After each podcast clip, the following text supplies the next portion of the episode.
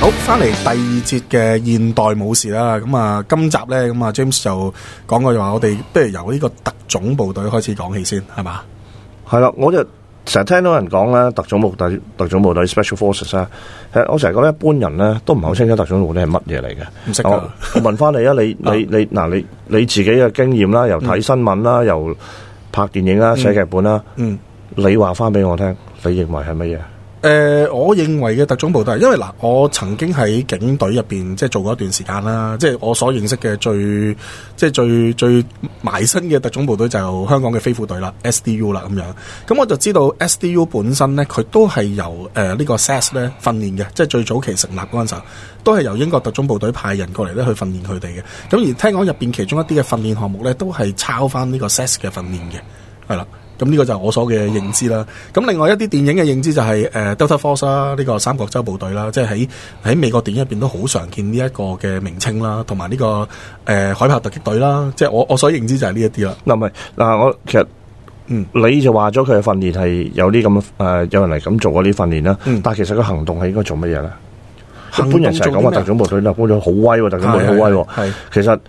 佢哋行動究竟係做咩咧？佢哋佢哋啊你你任何一樣嘢 set up 咗之後咧，佢梗係有一個 mission 噶嘛，嗯即係佢啊，譬如話我哋係新聞認領處嘅，嗯我哋有我哋嘅做事嘅崗 位噶嘛，我哋要做啲乜嘢噶嘛？係咩特種部隊係做咩咧？你估嗱，我我嘅認知就係、通常都係面對一啲咧喺警方嘅能力範圍內解決唔到嘅危機嘅時候咧，就需要出動到即係特種部隊呢樣嘢啦。咁例如啦，咁可能譬如話恐怖分子挾持人質嘅事件啦，咁呢啲就好常見。譬如話誒、呃甚至乎係一啲嘅誒誒一啲特大傷亡事故，我諗都有機會可能需要動用到佢哋，係咪咧？呢個係而家一般嗯嘅睇法。嗯其實亦都有啲新嘅部隊咧，係用呢一個大致上嘅方案嗯而組成一個所謂特種部隊嘅。嗯但係其實原本特種部隊嘅出發點咧嗯係。完全唔係咁樣唔，係做呢啲嘢嘅。都唔係唔做，唔係唔係做呢啲嘢，但係佢係本身咧係有啲好有特色嘅出發點，嗯由嗰啲出發點慢慢經咗六十年嘅演變，嗯其實我哋將來都會講嘅。我啊覺得咧喺呢個特種部隊最大演變咧係由一九八零年嗯，喺令到全世界人知道哦世界上有呢個特種部就係、隊，英國誒、呃伊朗大使館挾持人質事件嗰單係啦，因為嗰件事之後咧，呢嗯個世界上一般嘅人，就算連英國人自己先知道原來我哋軍隊有特種部有特隊。種部隊存在。之前咧係誒，呃佢哋唔中意揚，佢哋亦都盡量盡量低調嘅。嗯但係其實成件事係誒、呃我哋二次大戰嗰陣時開始噶啦。嗯但係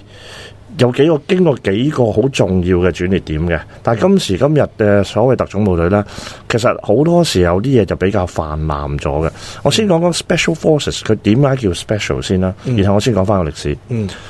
其實特種部隊係因為佢有特種技能、特殊技能，嗯唔係佢哋萬能。嗯一，般喺電影度你覺唔覺特殊部隊嘅超人咁啦個超人嚟㗎嘛係啊，乜都識咯，樣樣嘢都掂嘅，其實係調翻轉嘅。係啊嗯佢哋係啊有特殊技能，佢哋識嘅嘢可能係好狹窄，係、做某一樣嘢嘅啫。嗯咁呢一個呢，就係、我覺得係一般人對特殊部隊嘅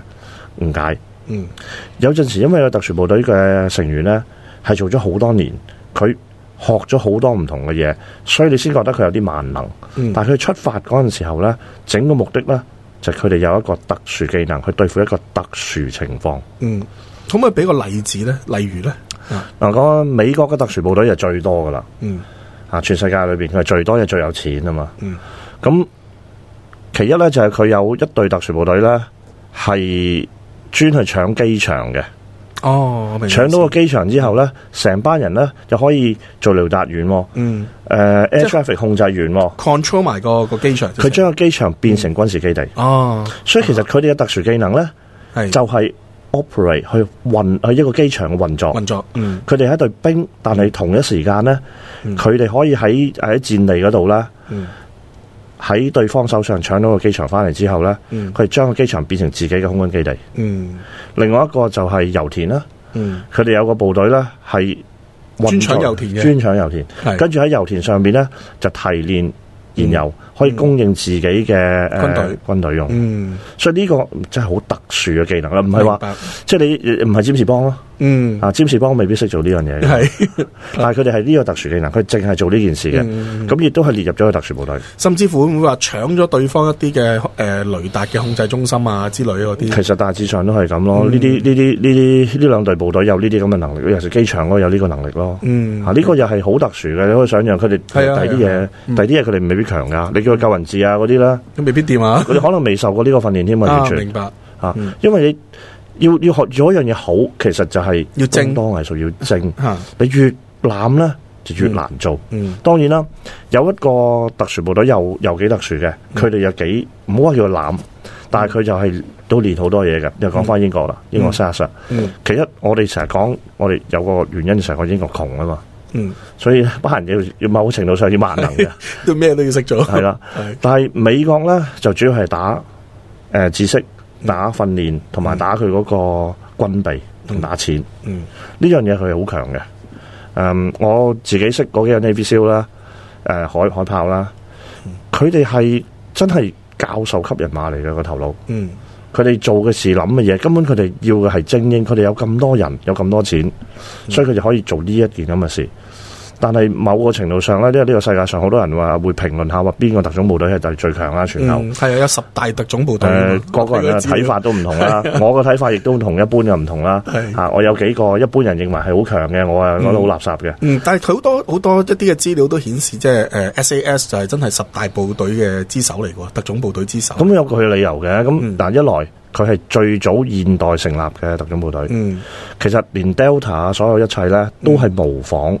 而佢嘅 Del 佢嘅係啦訓練，最初嗰時同 Delta 嗰個 founder 啦，嗯即係 Delta 嗰個誒誒喺美國策劃 Delta 嗰個軍官咧，都係 attach 咗俾 SS 嗯哦嘅。最初期喺 SS 嗰度嗯係學嘢訓練。嗯誒呃同埋同時行動先翻翻去美國再砌嘅。咁喺、嗯近年裏邊咧，我都知道美國嘅軍隊 U.S. Army 嗯軍隊裏邊嘅誒保鏢隊啦、C.P. officer 啦，嗯其實就係跟喺誒英國 M.P. military police 啊啦嗯軍警嗰邊嘅。朗喺朗摩嗰邊嘅教練去教美國哦嘅，所以連美國嗰個保安嗰、個誒、呃、軍隊裏邊嗰個，我用我暫時用保鏢或者 CP 啦，嗯嗯個 CP 咧其實都係用英國個模式行嘅，嗯，用嗰個制度去做嘅。係啊係啊係啊，所以佢哋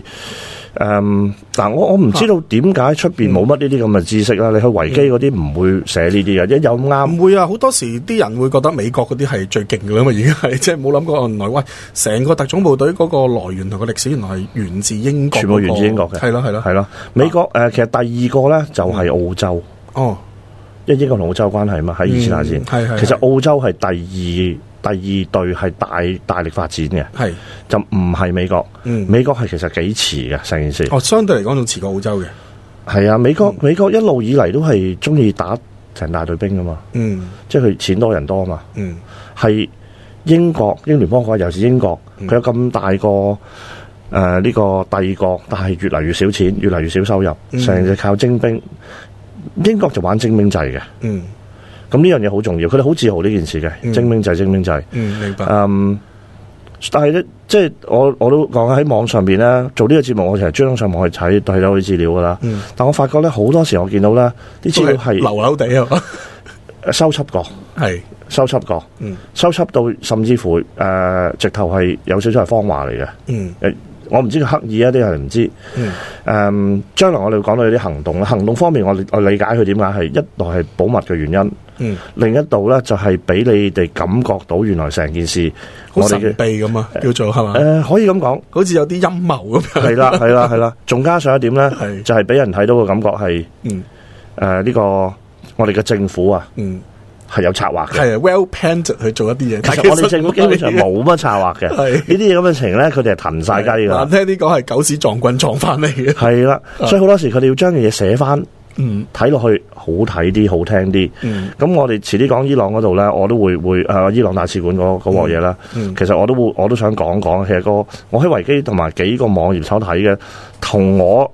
同有啲前輩聽翻嚟嗰啲咧，唔係嘅嗯有出入都 有啲出入嘅。係啦，因為我都係好多你知啊，我哋呢啲做 research 嘅、做編劇嘅，都係喺網上面啊，揾啲書啊嗰啲去做一啲嘅資料搜集啦。咁所以變咗同你嘅認知可能真係會有一大段嘅嘅距離咯。我都好想聽翻你個版本同我以前做開 research 個版本個分別喺邊度啦。誒、呃我諗有嘅，我自己有陣時睇到有嘅。仲嗯有，我都想聽下你講下你以前做 research 嗰陣嗯時咧，點解你即係你睇到嗰陣時，你哋會唔會質疑佢話質誒誒質疑佢嗯呢件嘢係咪咁嘅咧？比較少，比較少，因為咧其實好老實講嘅，喺香港你可以接觸到軍事嘅渠道咧，好少，都係書啊、雜誌啊嗰方面多。你話真係有一個人喺你面前俾你做訪問嘅機會咧，係相對嚟講係少咯。咁所以你話會唔會質疑佢咧？誒、我諗可以咁講就係我未有呢個咁嘅班數咧，去質疑嗰啲資料嘅嘅真偽啊。我我有陣時喺書局度睇嘅，嗯我見到佢哋咧寫啲書咧，嗯即係我諗好多都係你哋做資料研究嗰啲來源啦，啊，好似教科書咁，係㗎，簡直好似我哋啲中學啊，啊而家學生讀緊嗰啲書咁樣啊，係成件事好完善咁，model 係啊 one 咁擺喺你面前，係冇講到嗰個發展，所以我就而家就有興趣講嗯講話特種部隊嘅最早期發展，尤其是講第一個啦 m a s 嘅發展咯，嗯係啊係一個好有趣嘅故事。即係題外話咁講講啦，我未認認識你之前啦，Brad Waters 啦。Brad Waters 啦嚇，嗯喺我嘅印象中係一啲好勁嘅僱傭兵嚟噶 嘛，咁但係啊咧佢嗯哋係保安公司，佢哋唔係僱傭兵。係啦，已經唔係第一唔係點啊呢樣嘢嚟嘅誒、嚇，第二點，佢哋勁唔勁咧？佢哋好大，嗯，佢哋嘅發規模咧，從前達到某一點好大，嗯但係誒、呃你話專業水平咧，其實呢間嘢都好多問題㗎。嗯咁多年嚟嗯啊，因為佢哋嗰個取錄嗰、個呃嗯嗰、個誒、呃、個人巴員嗰個要個求巴嚇係好低係啊，佢巴好低，咁、嗯所以咧佢哋啲水準都好參差嘅。當然啦，有啲好好。好勁有啲好有啲人嗯啊，個質素係好高，但係反而佢哋唔擔心，佢梗係有少少係誒。總言之，你美國誒、呃外交部啊要人，我哋交到人嗯啊，泵上司啦，即係總言之，嗯我哋香港都我俾人有你，我我哋香港都好多呢啲咁嘅保安公司噶啦，係我哋出去見到啊，喺嗰啲。誒、大型節目啊，各方面嗯啊，一個節目裏邊有六七間公司拆晒，你又做呢忽，嗰你又做嗰忽，係、嗯你見到嘅有陣時都幾驚人㗎。點解有個阿嬸啊，拖住佢嘅孫啊？嗯我我都見過一間嘢，一個阿嬸，我諗佢都起碼都五六十尾噶啦。嗯跟住就拖住個細同個細路一齊拍檔，個細路就好似十四歲嘅咁樣嚟，係其實呢啲我都唔知，冇可能叫個保安，我唔知叫乜好啦。嚇啊真嘅 你講緊係誒喺喺旺角見啦，嗰次有啲影星落去嗰度嗯做啲 show 啊，咁咁有扎嗰啲所謂保安着到。啊誒、呃着到好似喺廣華醫院後邊買晒啲衫 咁樣，着晒軍靴咁樣，怪怪地咁咁樣，嚴重 好多嘅笑片咁我我好唔似知咩公司 啊，佢間嚇。咁你睇到落去幾好笑㗎。啊我嬸啊五尺揸一寸嗯啊，嗰條僆仔咧又鬼咁高，但係鬼咁撩，係你由頭又話自睇己係保安啦， 佢個個其實個個企晒喺度打 text 都唔似，嗯。但係呢個就係暫時而家香港水平啦。嗯，OK，好，咁或者咁啊，我哋下一節翻嚟就開始入我哋正題啦，講呢一個嘅英國特種部隊啦。 OK。